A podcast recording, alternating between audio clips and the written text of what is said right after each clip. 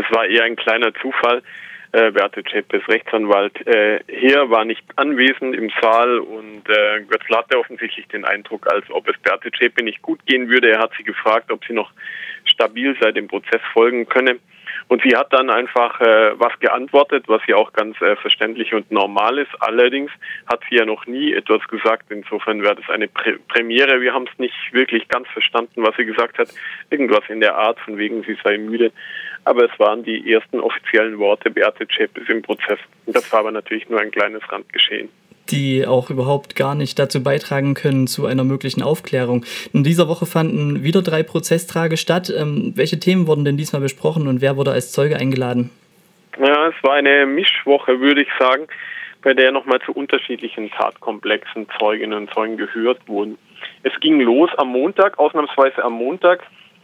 Geladen war eine ehemalige Nachbarin von Beate Zschäpe, die äh, mit ihr zusammen in der Polienstraße gewohnt hat in Zwickau.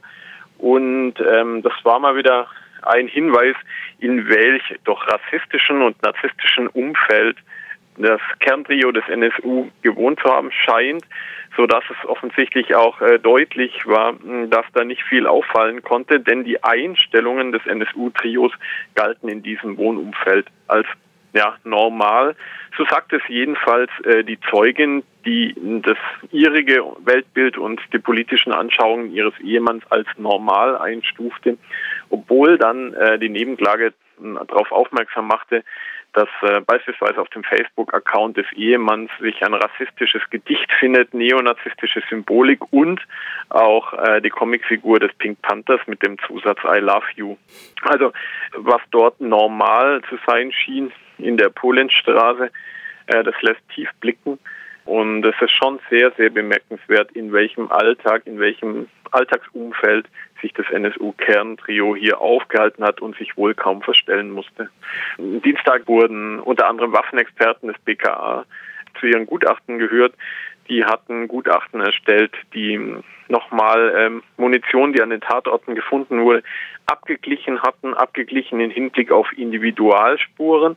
Verglichen hatten sie das mit Munition, die sie selber durch Beschuss der in Zwickau aufgefundenen Waffen durchgelassen haben. Und so konnte natürlich eindeutig bestätigt werden, dass es sich bei den in dem Wohnmobil aufgefundenen Waffen, äh, in Zwickau aufgefundenen Waffen, um die äh, Tat- und Mordwaffen des NSU gehandelt hat. Und heute, heute ging die Vernehmung des Thüringer Neonazi-Kaders André Kapke vom Thüringer Heimatschutz weiter. Das machte den Tag aus allerdings auch noch ein äh, Befangenheitsantrag der Verteidigung Zschäpe. Ja, genau, also wie du es gerade schon geschildert hast, nach den letzten Tagen, nachdem also das Umfeld und vielleicht auch mehr beigetragen wurde zu der Sachverständigen-Geschichte, war heute also der André K. vor Gericht, ähm, der auch selbst dabei gewesen sein soll bei einem Mord und äh, das NSU-Trio unterstützt haben soll. Ähm, gab es denn neue Erkenntnisse heute durch die Vernehmung? Ja, das äh, soll nicht anwesend gewesen sein beim Mord, sondern es gibt eine auffällige Korrelation von ihm mit der Anwesenheit in der, in der Gegend einer, einer Tat. André K. ist ja nicht als Täter angeklagt. Das ist ja sehr, sehr undurchsichtig, warum das Generalbundesanwalt äh, ihn also nicht mit angeklagt hat, sondern war heute zur Zeugenaussage geladen, zum zweiten Mal in diesem Verfahren. Und es ist alles genauso un unklar geblieben wie zuvor. Denn K. hat einfach über Stunden heute hinweg, über Stunden entweder den Satz, ich kann mich nicht mehr erinnern, gesagt oder ich weiß es nicht mehr oder da habe ich jetzt nichts dazu parat. Äh, das waren äh, für fast alle uns Beobachter eindeutig, ähm, also Schutzaussagen oder vielleicht sogar Falschaussagen. Ähm, das heißt, die Bundesanwaltschaft hat bemängelt, dass hier der Vorsitzende Richter nicht hart genug aufgetreten ist. Ich hat sich mir nicht ganz erschlossen, wieso Götzl hier nicht massiver aufgetreten ist. Denn der Zeuge hat ganz eindeutig immer dann, wenn spannend wurde, Erinnerungslücken vorgetäuscht, während er sich ansonsten teilweise noch an äh, winzige Details erinnern konnte. Er hat auch deutlich, nochmal deutlich gemacht, welche Ideologie eigentlich in NSU-Trio und im Umfeld und im Thüringer Heimatschutz geherrscht hat. Er hat die übelsten antisemitischen und neonazistischen Pamphlete als normal, als witzig, als allenfalls überspitzt ironisch bezeichnet.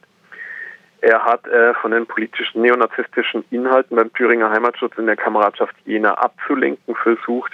Ähm, das hat er alles als normal und unproblematisch dargestellt. Das lässt schon tief blicken, welche Weltanschauung da geherrscht hat. Mhm. Ja, das hat den heutigen Tag eigentlich geprägt. Ja, also über die eigentlichen Erkenntnisse über das Umfeld gab es wiederum nichts Neues, keine neuen Erkenntnisse, die zu einer Aufklärung beitragen könnten durch André K. Du hast es aber gerade schon gesagt, es gab auch heute einen Befangenheitsantrag einer neuen. Was war der Anlass dafür? Ja, also André K. wird nochmal kommen müssen. Ähm, er wurde, ich wollte nur noch mal kurz mhm. aus, weil es mit dem Befangenheitsantrag meiner Meinung nach zu tun hat. Er wurde vor allem gefragt zu Unterstützungsleistungen für die Abgetauchten, also für die im Untergrund Lebenden, zu Geldübergabe, zu Passübergabe an Mundlos, Böhnert und Zschäpe. Und mir kam so vor, als sei das der Verteidigung Zschäpe unangenehm. Und plötzlich, also richtig unmotiviert, zu einem völlig unpassenden Zeitpunkt, grätschte Zschäpe-Verteidiger Wolfgang hier, hier hinein und äh, forderte eine Unterbrechung, weil er einen Befangenheitsantrag stellen müsse. Sowas ist unaufschiebbar. Da muss der Vorsitzende eine Unterbrechung gewähren. Das gab es dann eben auch heute im Prozess.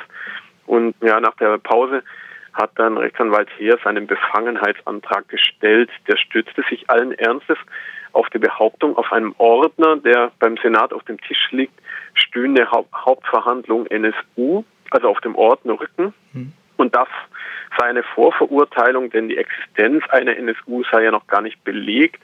Hier äh, deutete quasi an, dass er, dass er will, dass dort nur Verfahren gegen Beate Zschäpe und andere draufstehen darf, aber nicht das Wort NSU. Äh, das mag juristisch spitzfindig sein, aber das ist insgesamt doch sehr absurd denn auf der Verfügung, auf den Eingangsschildern zum Gericht, äh, auf 300 Aktenordner zum Prozess steht jeweils nationalsozialistischer Untergrund. Das ist ja jetzt nicht so selten. 84 Prozesstage wurden jetzt schon im NSU-Prozess verhandelt. Also ähm, der Grund war doch äh, reichlich seltsam. Das führte dann auch dazu, dass der Vorsitzende Richter Götzl nicht unterbrechen und abbrechen wollte den Prozess, sondern äh, weiterverhandelt hat. Ähm, also ob, obwohl natürlich noch nicht über diesen Befangenheitsantrag entschieden ist. Mhm.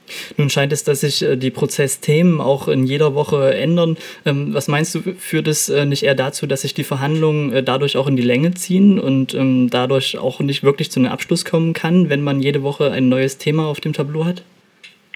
Ja, das ist ungeschickt. Das ist ungeschickt, dass der Prozess so springt aber das ist eben durch die unglückliche Ladungsreihenfolge äh, passiert da viele Themenkomplexe nicht abgeschlossen werden konnten, da viele Vernehmungen viel länger gedauert haben, da Zeuginnen und Zeugen nicht zur Verfügung standen, hat es eben dieses, dieses Themenspringen gegeben, hm. ganz eindeutig. Und das, das macht die Berichterstattung schwierig, das macht die Prozessdokumentation schwierig, das macht es für die Öffentlichkeit schwierig zu wissen, was ist denn bisher geklärt, was ist alles noch offen. Hm.